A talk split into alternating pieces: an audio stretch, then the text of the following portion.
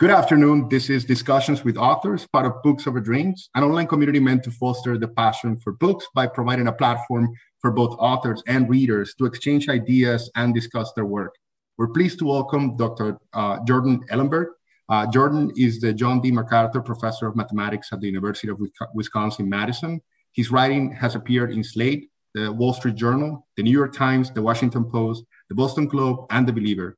His 2014 book, How Not to Be Wrong, was a New York Times bestseller and was one of Bill Gates' top five summer books. And today he's joining us to discuss his latest book, Shape, the Hidden Geometry of Information, Biology, Strategy, Democracy, and Everything Else. It is a book about the practical aspects of geometry and mathematics written for a general audience. And yes, perhaps the mere word may conjure thoughts of shapes, theorems, and lectures. However, Jordan masterfully demystifies the fundamentals, making it approachable to a reader and uh, to, to a general audience. Geometry escapes the boundaries of scientific abstraction, and it is very much entrenched in the fabric of our reality, governing everything from political discourse, the flight path of, of mosquitoes, the spread of pandemics, artificial intelligence, and even poetry. Uh, geometry is simply a quintessential part of our everyday lives, or as the author explains it, we can't help but being geometric. Um, questions such as how many holes does a straw have, which may appear trivial, become paradoxical when looked through the lens of geometry. Um, this epitomizes math's ability to spark scientific curiosity and to produce some hilariously entertaining Snapchats. Uh, but it also helps us understand its consequential nature and the role it plays in practical issues surrounding politics, the spread of diseases, and the, ra- the, the, the, of, uh, the, the, rise of machine uh, learning algorithms all of which are governed by the same laws and are subject to uh, exploitation. This is what makes Shape such an important text. It effectively democratizes concepts traditionally relegated to textbooks and classrooms, making this book not just quite an entertaining read, but also highly critical to understand some of the mechanics of the world. A book that we're certain you'll enjoy from cover to cover. So, Jordan, thank you so much for joining us today. We're happy to have you with us, and cheers. Cheers. Wow. Thank you for having me on. That book sounds great. Where can I get that? Okay, no, him. you made it sound amazing. It certainly is. We loved it.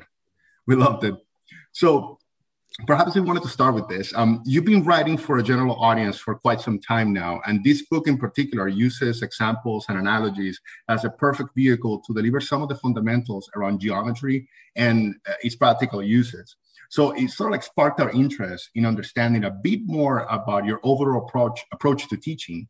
In your book, you describe um, Karl Pearson, for example, as a type of educator that would throw a thousand coins and make their students count them to witness firsthand the beauty of the law of large numbers. Uh, what is your approach when educating the public and your students in the classroom? Yeah, and that's actually a really interesting example. This example of uh, of Karl Pearson throwing ten thousand pennies on the floor and making the students count the heads and tails to sort of see the law of large numbers in action, because that is something which is quite striking, and I can imagine some students really being inspired by it and thrilled by it. And I can also imagine other students being like, this sucks. Like, why am I doing this menial thing? Like when we could have proved the formula on the blackboard instead, I'm like on my hands and knees counting pennies, right? So, you know, one thing I have for sure learned about teaching in my many years doing it is that there's no one right way. I used to, I spent a lot of time, you know, when I was starting out trying to find like what's the right way to explain a mathematical topic. Um, and over time, I guess I've come to feel that different students are different and different people are going to respond to different things. Some people love a physical demonstration, other people sort of find that corny, for example. Um, I do think there's some wrong ways, by the way. The fact that there's no single right way doesn't mean there's no wrong ways. But I think in general, I've tried to train myself to kind of mix it up and present things in different ways because that just maximizes the chance that each student at some point is going to be like, okay, now I see what he's saying. I don't know what the hell he was doing for the last 30 minutes. Like, but now, now finally he said something meaningful. And whatever I was doing for the last 30 minutes, maybe somebody else was like, this was great. Then he like just went off course, and now I'm checking my email because he's like doing something that makes no sense. I mean, I think that's a given. I think because students are a very, very group of people, um, there's no one perfect way to do it. I will say though that I think I always hesitate to generalize, but I think as teachers, we are always storytellers in one way or another.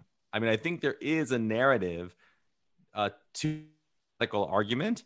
There's a narrative to a mathematical application, like a problem we wanted to solve and we couldn't, and then we develop a technique and then we can. Right? That's like the structure of a novel, like in four pieces, like right there um, and i in some sense grew up as like you know as a writer of fiction. I mean when i learned to write it was in learning to write prose fiction and write short stories and novels and that was sort of how i was trained as a writer. So i think you know my development as a teacher and my development of as a writer have been very much in parallel centered on this kind of feeling of storytelling you can definitely tell that as we were reading the book, we found that even the topic, I mean, the, the book is is dense in its in the sense that it covers a lot of ground, but it is very approachable in the way that it that, that it touches upon these very different concepts.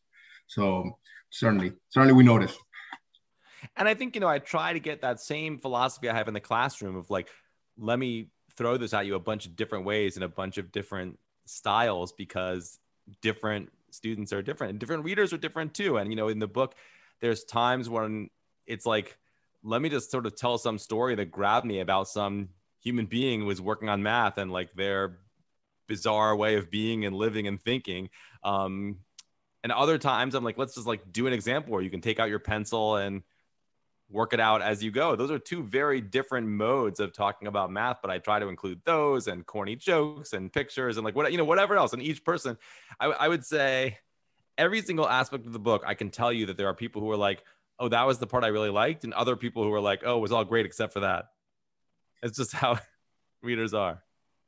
No, but that was also what I, I enjoyed about the book that I was reading it and I wasn't reading. Uh, a geometry textbook. It was like really listening to you talk, maybe in the classroom or maybe even in a setting like this, and uh, saying story, stories and anecdotes.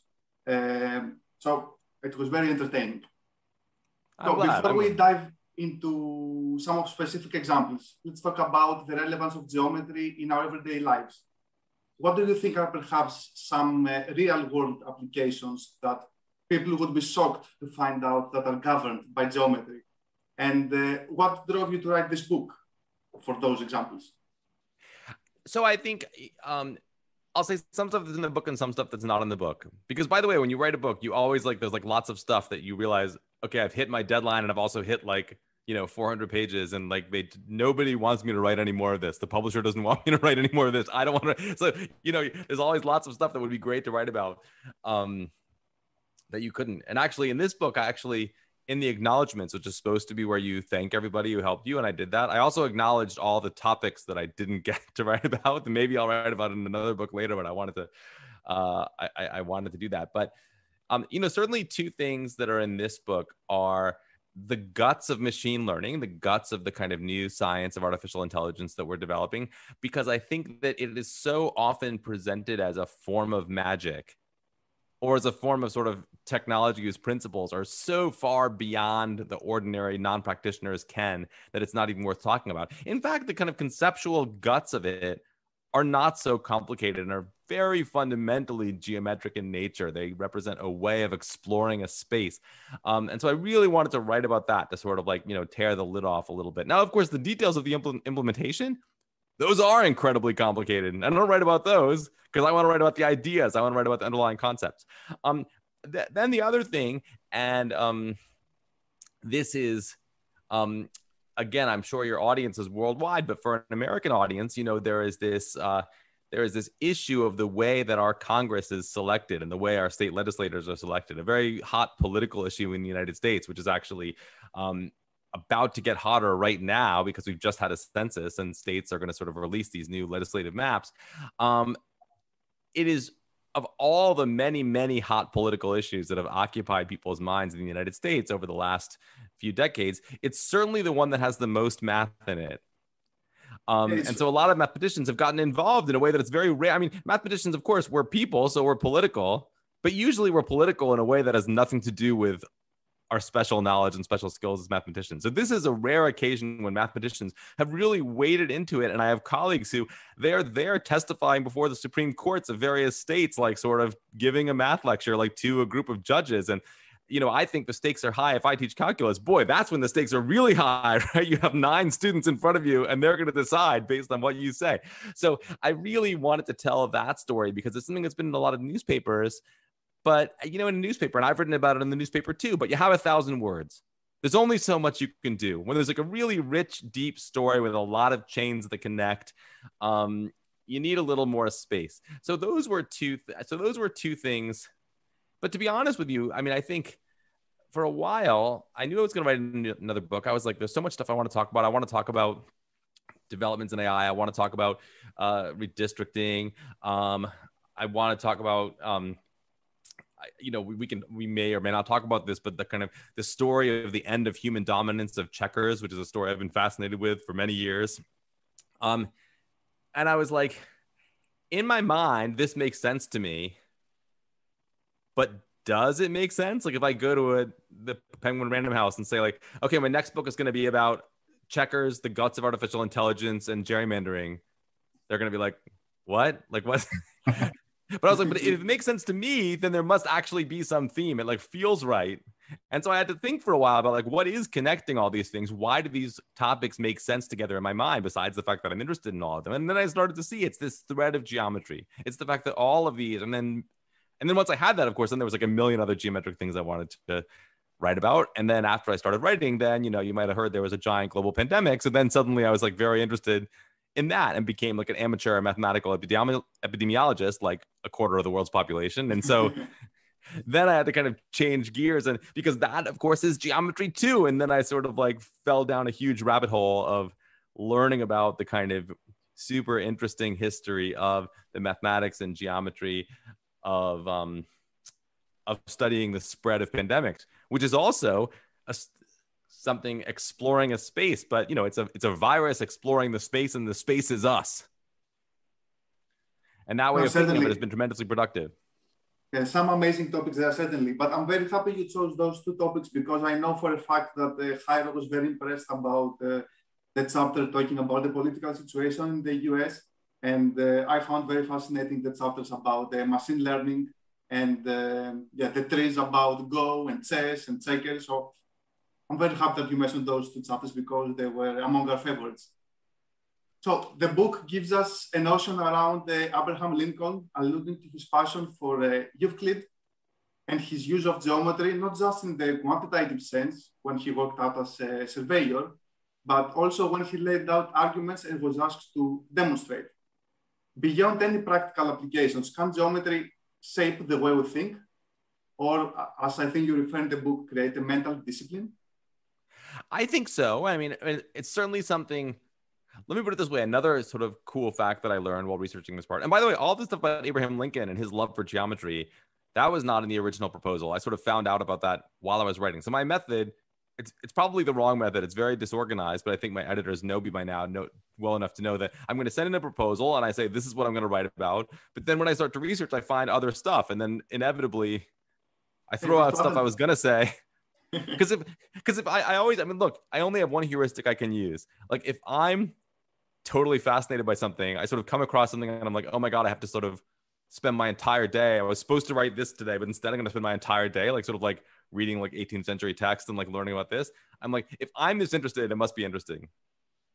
You just got to have faith in yourself that like that if if yeah, I'm like obsessed with this for today, I can get this on the page and it'll be interesting on the page. So the Abraham Lincoln stuff is a perfect example of that. I had no idea he had any interest, and then you know you read about what he said about geometry and what other people said about him doing geometry. And it's very clear that he saw in it something that, although he wasn't a trained mathematician, he saw in it something that we see too. Just as you say, this kind of habit of mental discipline, this kind of, um, you know, I would call it integrity.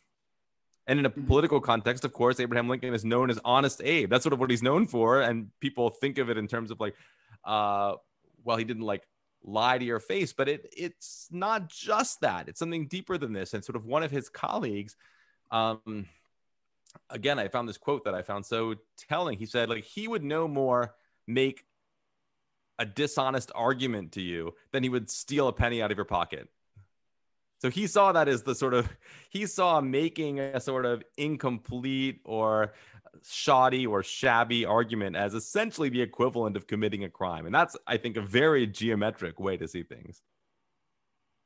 Yeah, no, it's fascinating. Not so common among politicians in general, right? Definitely not. Uh, let's talk. Let's talk about then the shadow politics that you that you mentioned earlier, um, and that chapter called "Let's Speak About uh, um, How Math Broke Democracy and It May Still Save It." Uh, the date, November 6, 2018, a nationwide uh, pro-democratic sentiment allowed Democrats to sweep the state of Wisconsin, or so they thought. Um, yes, they, they, they swept the, the statewide offices and, and defeated uh, Scott Walker.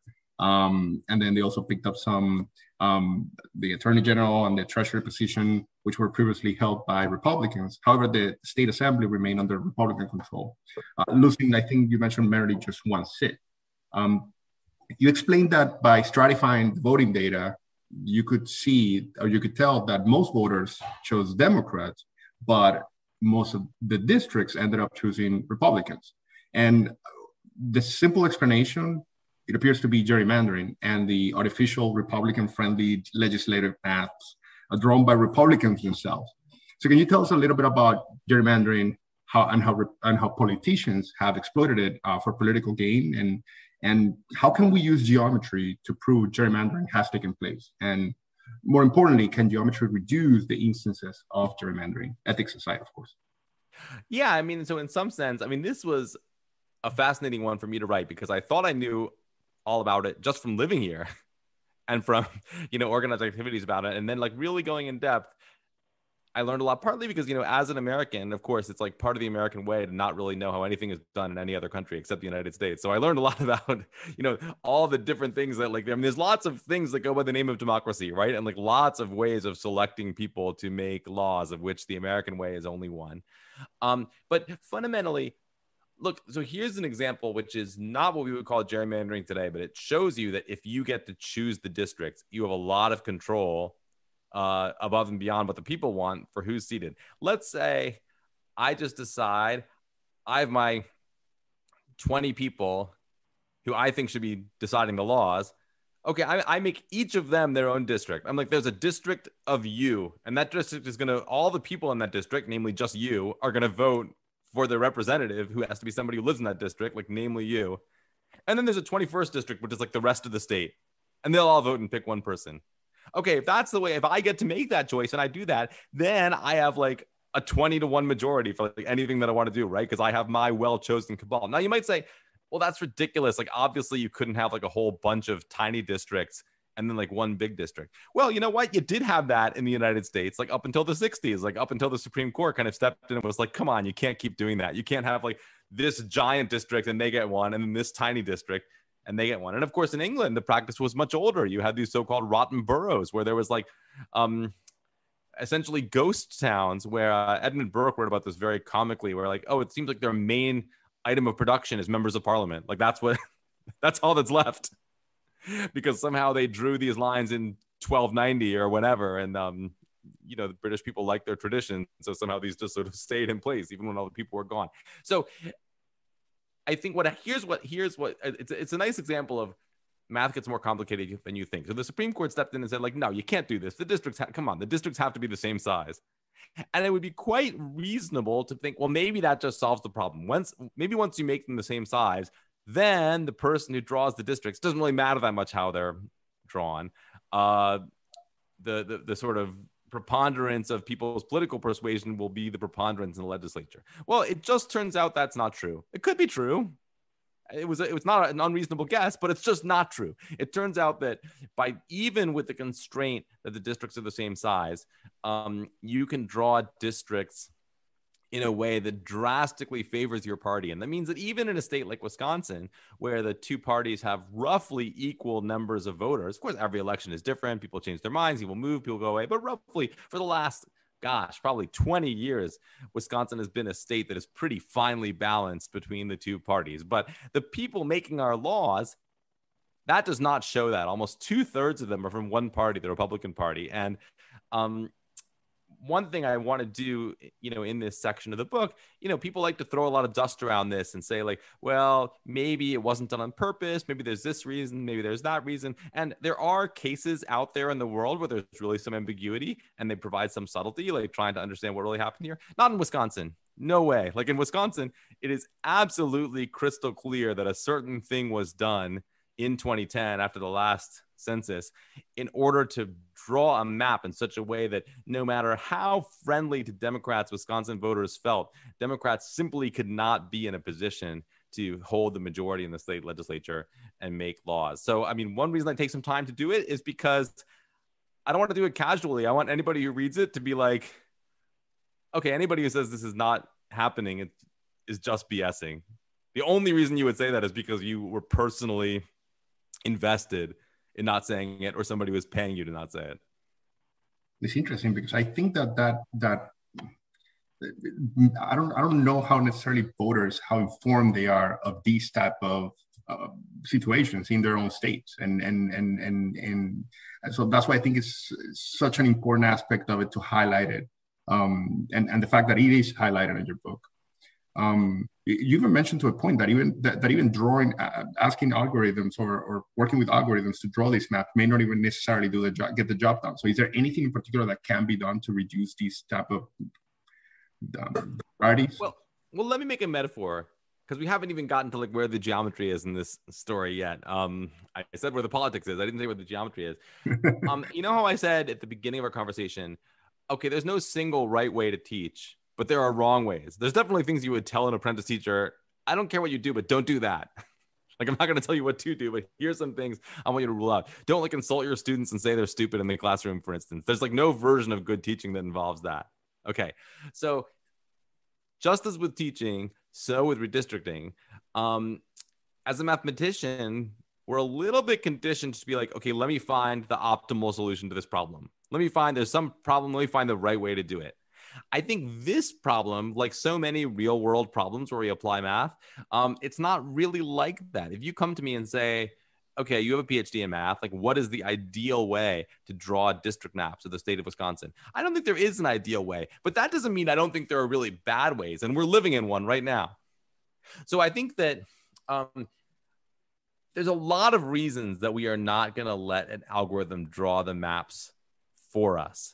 Um, there's both mathematical reasons, but also like perfectly good political and legal reasons. I think people in a state want to feel like some human being, ideally somebody who represents them in some way, uh, made this decision and it wasn't like spit out by a computer. I think that it was, it, in general, people don't want an algorithm they don't understand or that's unaccountable, to use Cathy's word, to make those choices on their behalf. Um, on the other hand, what we can do is the, the good thing about having algorithms that can generate like tens of thousands of randomly chosen maps is that when the party in power in a state, whether it would be Republicans as it is in Wisconsin or Democrats as it is in Maryland, um, if they say like, "Hey, look, like this map may look unfair to you, but we didn't do that on purpose. We didn't put our thumb in the scale. It just happens to come out this way." Okay, that's a hypothesis you can test because you can say, really, really, because I made 20,000 random maps and none of them were as favorable to your party as the one that you say just happened to come off the printer that way. So it's a very, very powerful mechanism of just, you know, calling BS on claims that that are I was well, I was going to say self-evidently BS, but that's the whole point. They're not self-evidently BS. They are the people, but um, but it's good to have like a sort of certification that that's the case because that's what enables a judge to say like come on. Come on. This is too much. Like you know we're not going to say it has to be perfect but don't do this. Go back to the drawing board and do something else. And i, I think that's the future that's the future for us. Because you know let me put it this way. Okay you work you guys both work in finance. You understand how incentives work right? The system we have now it's possible to give yourself such an advantage and ensure your maintained majority with such a degree of robustness. If you're a political operative, if you work for a party, how can you not do that? You'd be doing malpractice to not do it. So we don't have to eliminate gerrymandering. I think that's impossible. But weakening it, that's a very valuable goal because I think if you, if you say like, okay, look, there's going to be things you can do that are going to give you some advantage. There's no way to sort of purify that and take all advantage to zero. Um, nonetheless, the incentive to do it becomes much less. And I think that opens up political space for getting to actual reforms, which we do see in a lot of states, not in Wisconsin. There's a lot of political reasons for that, but in states like Ohio and Michigan and Utah, and I think Missouri too. I mean, there are states where the way this process is going to be done this year is actually going to be different in 2021 than it was in 2011. Uh, is it going to be better? Uh, I think so because look, the advantage of things being really bad is that it's really easy to make them better. Like I feel like the system we have right now is like almost the worst imaginable system. So any kind of disruption you do to it, I'm like, it's probably going to make things better. Interesting. Only one way to go but up. exactly. So let's switch to the topic of the of the pandemic. Um, another chapter of the book that I that, that I uh, that I loved around the spread of pandemics um, you wrote, uh, but before that, you wrote an article uh, for the Washington Post a couple of days ago, um, referring to the recent reports from Israel stating that uh, nearly 60% of people hospitalized with severe COVID uh, 19 were fully vaccinated. And while it is important to keep track of the metrics um, around the spread of an increase in hospitalizations, you mentioned that we shouldn't really be overly concerned about the Israeli um, Israeli um, hospitalization statistics, and you attributed these to something called the Simpson's paradox. Uh, can you explain a little bit about what this is? Yeah, I mean, it's a really fascinating and counterintuitive phenomenon, which is not so much geometry as sort of, in some sense, like simple addition and multiplication. Um, and in the case of like, I'll sort of I'll give you an example that actually comes from the book that's relevant to this. That I think that um, if you looked, and the data I had on this was from, I mean, I wrote this in the book, so it was like last summer. Um, so as of like last July, if you looked at what proportion of people diagnosed with COVID died, you would see that that proportion was higher for white Americans than it was for black Americans. And I think if you have any sense of like how health disparities in America work, that's extremely surprising because we know that on the whole, Black Americans are on the average not getting as good health care as white Americans. So you're like, why would this be? Why is the disease falling seemingly so much harder on white Americans? The proportion is higher. Um, well, the reason is that the people who really get severe COVID and die are typically pretty old, right? We know that the deaths from COVID 19 are massively, massively concentrated in older people. That's this that's absolutely dominates like all other differential factors in uh, whether you get really sick if you get infected with this disease. And you know that's the thing about white people. We're old, right? Comparatively speaking, if you look at the median age, um, there are more old white people than there are old black people, old Native American people, old Latino people in the United States. Like that's a basic demographic fact. So if you break that data up and say like, okay, look at black people and white people of a certain age, then you see something much more like what you expect that a higher proportion of cases among black people lead to death than for white people. And yet, if you add all those up, all those columns in which the number for black people is higher than the number for white people, you get a total in which the number for white people is higher than the number of black people simply because there are more old white people. And the same thing is happening in Israel right now that they have done a phenomenal job getting those vaccines into the arms of older people in Israel. I think of, I think, um, I mean, it's changed even since I wrote that. They just rolled out these third doses and got them out incredibly fast. So it's changed even since that article went to press like two weeks ago or whatever it was. But certainly more than 90%, even then, and now it's, I'm sure, higher, of people over 65 in Israel have been vaccinated. So the sort of set of people who are vulnerable in terms of being both old and unvaccinated is really small. And so if you ask yourself, who's going to be hospitalized? Who's that going to be? It's not going to be the 30 year olds by and large. Not that that number is zero, it's not zero, but it's like pretty small because the number of 70 year olds who catch COVID and get hospitalized dwarfs the number of 30 year olds.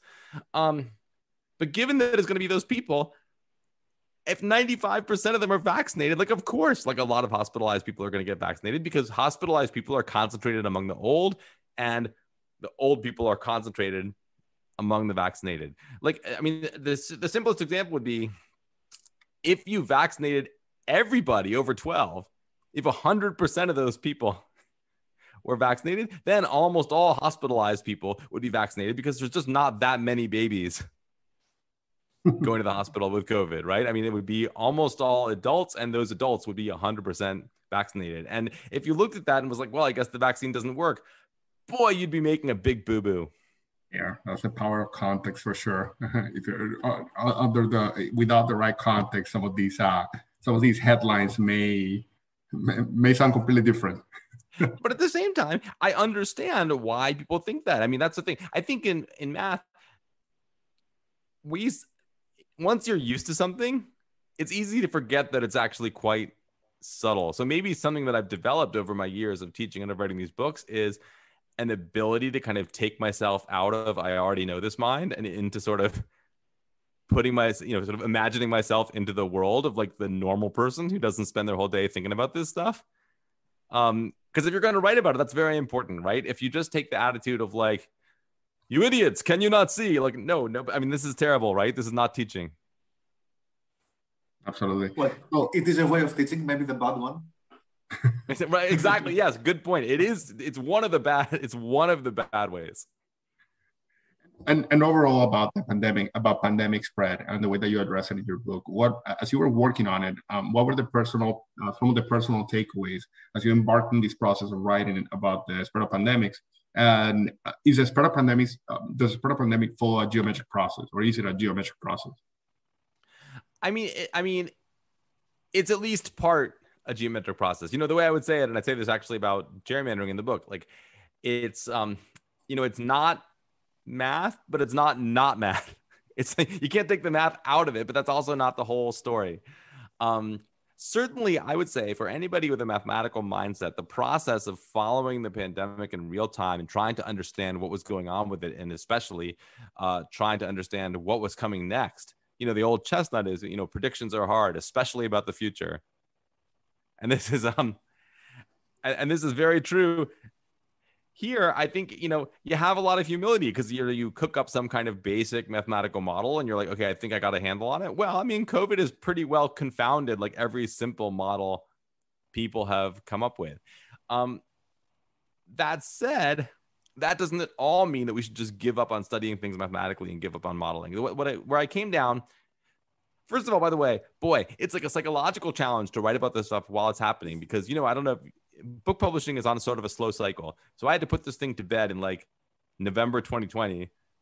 All this stuff about the pandemic, and I'm like, man, I hope this looks okay in May 2021. and I think it looks pretty okay. You can tell me what you think. I think it does. Um, but it's definitely um, you really don't want to say anything that makes you sound like out of date or like how could he say that? I think there's one thing I think I say in the book like well it doesn't like hang in the air for hours like measles which I think we now think oh no actually it probably does. I think what I was writing was like pretty decent in like the fall of 2020 but not so good now. Um but anyway the metaphor the place where I came down metaphorically was like it's like suppose you're trying to analyze tennis. Okay, so you definitely okay if you throw a tennis ball up in the air and you want to know what's going to happen to it, that is like really easy physics. That's like high school physics, right? You can sort of estimate if, you know what level of force you impart to it when you throw it, you can figure out pretty accurately how high it's going to go, when it's going to stop, and where it's going to land. Okay, that's easy. If you try to do, okay, I throw the tennis ball up and I hit it, that's definitely harder physics because you've imparted some force, but now maybe you also you've imparted some spin and you got to take into account air resistance and there's stuff you got to do. But you know, if you do some serious physics, you can model it pretty well and be like, okay, I can look at the way that the ball was struck and predict what's going to happen. Okay, now you've got two players playing against each other and you're like, predict who's going to win. Okay, that's not physics. right? You can't physics your way to the end of a tennis match. On the other hand, the physics is definitely not irrelevant. I mean, those players, damn right, they are sort of implicitly or explicitly sort of thinking about the physics of what's going to happen when they hit the ball in a certain way and try to put it in a certain place, they're not like, oh, it's completely unpredictable. Like, what's going to happen when I hit the ball? Like, no, they kind of know that if they hit it a certain way, it's going to travel in a certain three dimensional path. So, where I come, so those that physics is definitely not useless. And sort of what I say, what I end up saying is that studying the spread of a pandemic, one reason it's so hard is because it's not just math, it's math plus people's response to math. Right? It has that iterative, a thing happens and then a human being reacts to it and then another human being reacts to that thing and so on and so on. So that takes us out of the realm of things that can be like purely predicted by drawing a curve on a piece of paper but the math is still there. The math is like very much part of it and it's got to be part of the way we think about it. Even even now even having seen so much go by there's still like a ton of questions about what comes next. Absolutely. Absolutely so let's talk about um, algorithms and um, back in July, we spoke with Cathy O'Neil, um, who I believe was uh, recently on a virtual event with you uh, for Harvard um, Bookstore discussing your book. And, yeah. and we discussed- and we're all buddies. You know, we got our PhDs together. We have the same advisor. We study the same thing. And we both kind of branched out, but um, but you know, we we started in the same place. That's awesome. We loved her book as well. Um, we discussed with her the green look at the effect of certain algorithms in people's lives uh, from judges using rule-based ranking systems to justify convictions to predatory loan ads targeting vulnerable communities. Um, back in 2017, um, you retweeted a screenshot, which I thought it was um, it was interesting. Um, it was of Google Translate, which transposed the values she and he when asked to translate. She's a babysitter. He's um, sorry. He's a he's a babysitter and she's a doctor to Turkish and back to English. And, and you mentioned on your tweet that the real problem isn't the algorithm, but the number of people who say the algorithm is, is, doing, is doing the obviously correct thing. So do you think in general algorithms mirror, reinforce, or even amplify human biases? And how can, how do you think uh, data scientists and uh, people behind these algorithms can account for these gaps?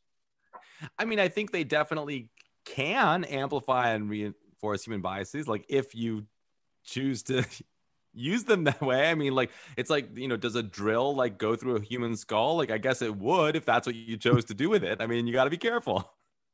Like if you're if you're careful, the drill is probably not going to go into your skull or your hand. It's going to go into the wall where you mean to put it and where it can do some good. So I mean, I, you know, I mean, this is obviously Cathy's book, Weapons of Math Destruction, goes more deeply into this issue than mine does. So, by the way, another great book, and you should have her on, is Meredith Broussard's book, Artificial Unintelligence, which is another book on this theme uh, that does super interesting stuff.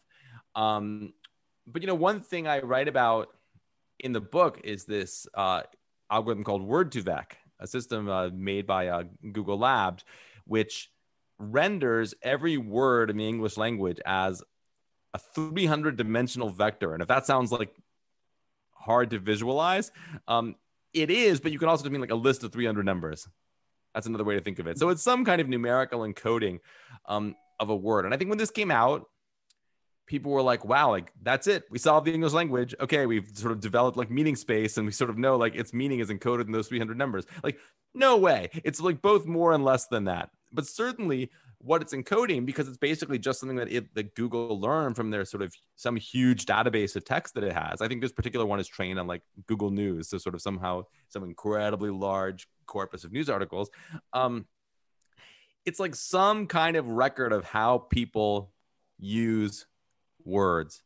So an example, uh, you can sort of see very clearly that if you sort of say, if you give it a problem like, okay, take the word stunning and um and modify it to be like by the word she so that you're putting in a female context uh you get out gorgeous. Okay so what is what does that say? Does that say that in some sense like the meaning of the word gorgeous is that it's the female version of stunning? Like no i mean those are just two words that don't have any genderedness to them except insofar as the way people who write in english actually use them. So I think I think the algorithm is great, and I think it's a cool piece of work, and I love to play with it, and it's super fun. And it was Google very kindly has made all the embeddings available, so you can just like I did, like download them onto your laptop and sort of you know with a few lines of Python, sort of start playing it with yourself, which is like I highly recommend. Um, but you see that it's not a map of the English language; it's a map of people who write in the newspapers use of the English language, which is a very different thing right? And as you say, whatever biases we, we have and whatever words we may have like a habit consciously or unconsciously of associating with other words, that's going to show up and the algorithm is going to say those two words are close. So yeah. this notion of closeness, this is a great place to go actually, because in some sense, one of the overarching themes of the book is like, how do you know when you're doing geometry? What do all these things have to do with each other that are not about like protractors and right? Ruler and compass constructions right?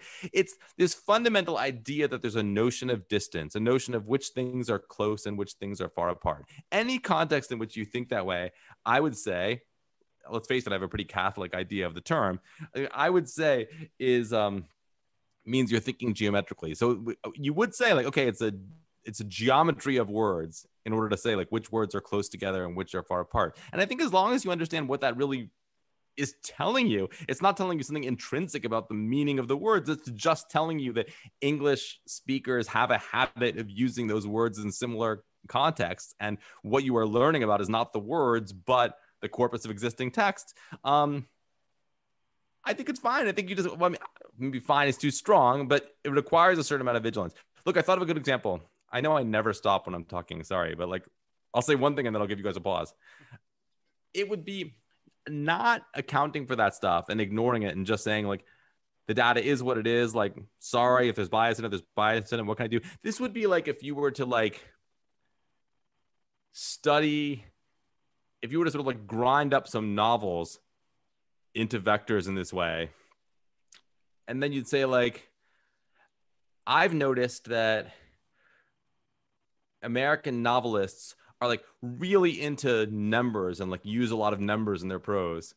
Like what does that mean? Like why did why are they so fond of like using numbers in their prose? And then you find out oh the person who encoded the text they didn't take out the page numbers. There was like a page number at the bottom of every page and that was just included as like a word used by the author. And like I, I guess you could just say like well they were in there so therefore i discovered that people love numbers. Or you could say hey, like maybe you could actually recognize that that's sort of some separate phenomenon that is doesn't have to do with the text of the book, and maybe you could like clean your data a little bit and take that out first. And I think most people would say like, yeah, obviously that's what you should do.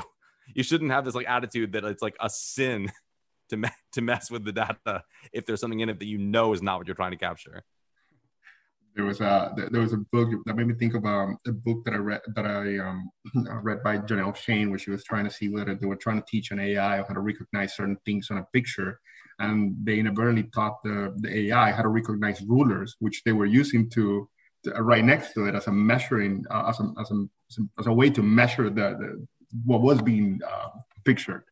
And I love this stuff because you know, look, what's the here's the difference between a mathematician and an engineer, which you are, right? Because an engineer is trying to make things work, which is a very valuable thing to want to do, and I admire it.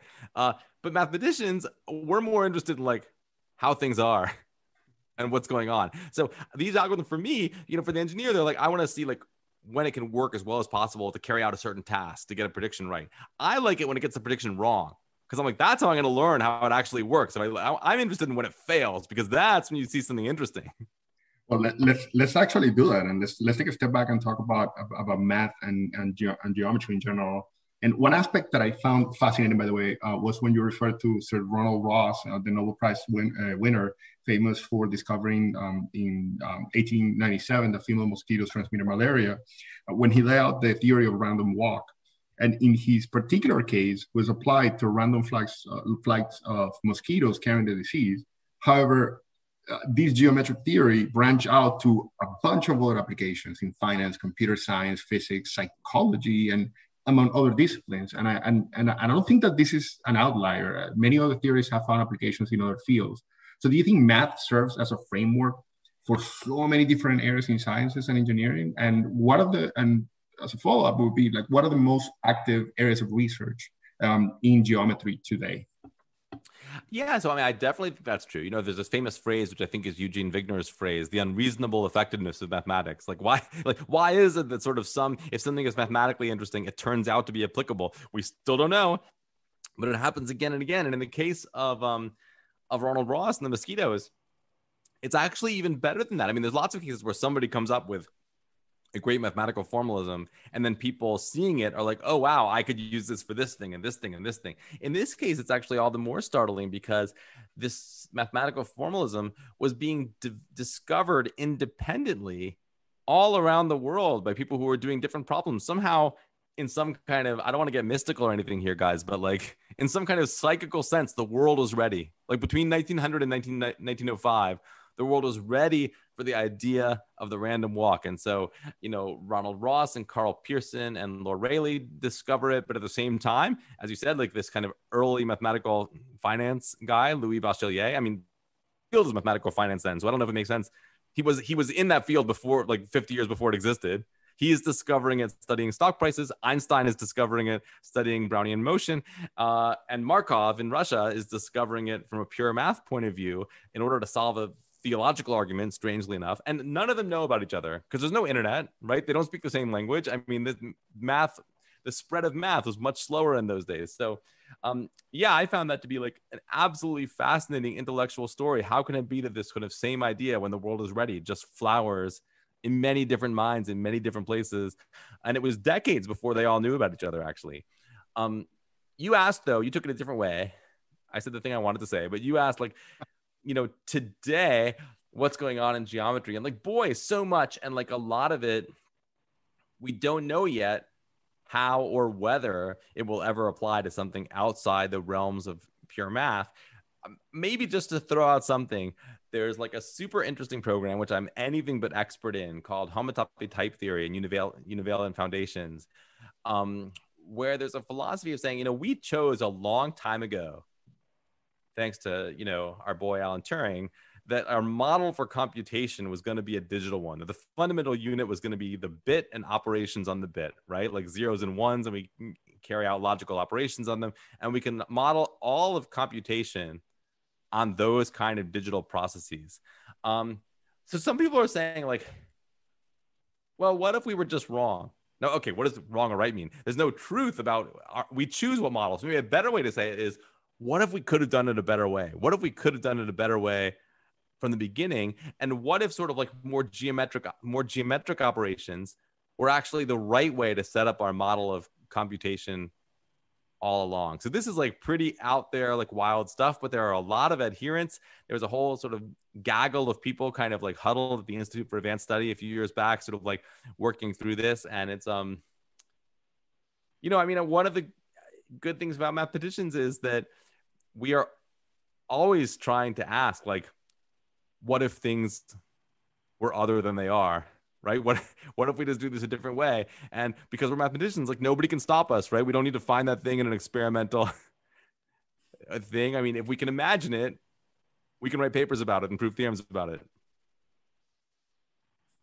So you mentioned earlier um, that uh, many scientists at the same time made similar discoveries and uh, you also mentioned the book uh, Stigler's Law of Eponymy, where uh, a scientific discovery is getting named not by the original person that discovered, which I found very fascinating. Which is your favorite example of Stigler's Law? Well, of course, a very famous example of Stigler's law is Stigler's law because it was really formulated, actually, as he points out, by a sociologist uh, who came earlier. It's funny, I would say in that area, actually, it's a little bit non Stigler in that I think um, the two terms we most use, I mean, we use random walk, which is Karl Pearson's formulation, but we also say Markov chain. So I don't know if that comes up in your guys' work in finance, but I can promise you that like lots of people in finance talk about Markov chains all the time. And I actually do think that of those people, the person who did the most to not just solve a particular problem, but like really establish a sort of the mathematical foundation in the theory was Markov. So I think maybe this is that rare case where like the right person gets the credit. Yeah, because I because we're very familiar with uh, Markov and I was impressed about the story behind it and also of the way of doing the different syllables and trying to see how each Russian novel was programmed, let's say.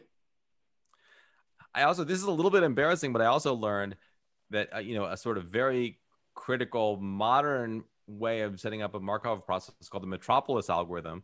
I always thought so. This is like my Greek culture. I always thought that that was like it was invented in some city or something, but no, it's like a guy, Nick Metropolis. so my whole life I assumed that. So I was a little embarrassed that I did not know that was a person, Nick Metropolis. Like this, I mean, a Greek. well, it sounds a bit like where Superman's from. Exactly, exactly. Uh, so also during the reading about different mathematicians in the book, I couldn't help but notice that many of those were aspiring poets. And do you have the poetry germ yourself? I mean, I was more of a fiction guy. I definitely aspired to like write novels. I wrote a few poems. All novelists do. Uh, they are safely guarded from history. Um, but it's funny, you know, this thing was not something I planned to write about, and like so much else in the book, it was something that as I was researching, it just kept coming up again and again until I realized, like, well, I had to kind of put it, I had to sort of center it and really talk about it because it is weird, like how many of these, you know, how many poets were like really interested in and, and in mathematics and like how many mathematicians were like really interested in poetry and involved with it. It just kept on coming up. And you know, as a writer, sometimes you you're like, okay, the research is trying to tell me something. You know what I mean? If this comes up and up, like some something is telling me this is like supposed to go in the book, like as a real, um, as a real strand. I mean, You know, maybe most notably because of this poem I found early on, this poem by Rita Dove, who used to be the poet laureate of the United States, called Geometry. I mean, who knew there would be like, uh, you know, I thought maybe I would sort of use it as an epigram or something, or sort of put it in. But then I, the more I read, read and reread the poem, the more I like, I realized this poem was basically where I wanted to end the book. Like it was sort of saying all the things I wanted to say. Of course, much more poetically than I can say it. But then, um, um, no, but it was really it was really really interesting and uh, in a sense poetry and music have a kind of geometry behind right so it's very interesting to think yeah. that they managed to connect those two things and maybe this speaks to like my personal interest because like every it's almost a cliche by now this relationship between mathematics and classical music and the sort of mathematical structure of classical music. But unfortunately for me, I don't know anything about classical music. I don't really understand it and I don't know how to appreciate it. I mean, it sounds nice to me, but there's a certain level of like actual ability to engage with it that I don't happen to have. Whereas poetry, I basically get, you know, I mean, I've read a lot of poems, like I sort of know, I, I know how they work in my gut in a way that I could not tell you like what a symphony is doing, right? I can just be like, sounds nice, like he's sawing away like that big wooden thing, like it sounds good. Okay, that's, I mean, that's my level of interaction with it. So, um, whereas with the poems, exactly I, like, I can see it, I can take it apart and like really interact with it. So as we're approaching uh, the end of our session, since this is uh, Books Over Drinks, I would love to ask you, do you have a drink of choice? And uh, perhaps what kind of drink would you recommend for someone uh, reading your book? Perhaps a Wisconsin beer? I do. Oh, I think as an employee of the state of Wisconsin, I'm supposed to mention a Wisconsin beer. And indeed, just after we finish, I am going to go out and drink some Wisconsin beers with some people on our campus. But if I'm to be honest, if I'm to be honest, my favorite drink uh, is a G&T, a gin and tonic. Uh, I had one last night, my first of the summer actually, but the weather was perfect for it. The weather, there's only certain times of year you can really credibly drink this drink. And yesterday was, I think, absolutely perfect gin and tonic weather uh, in Wisconsin. And maybe I think it is, it is a coincidence and not related to my love for this drink uh, that you can't spell geometry without G and T. I love it. I will take it. All right. So the book is called Shape, The Hidden Geometry of Information, Biology, Strategy, Democracy, and Everything Else.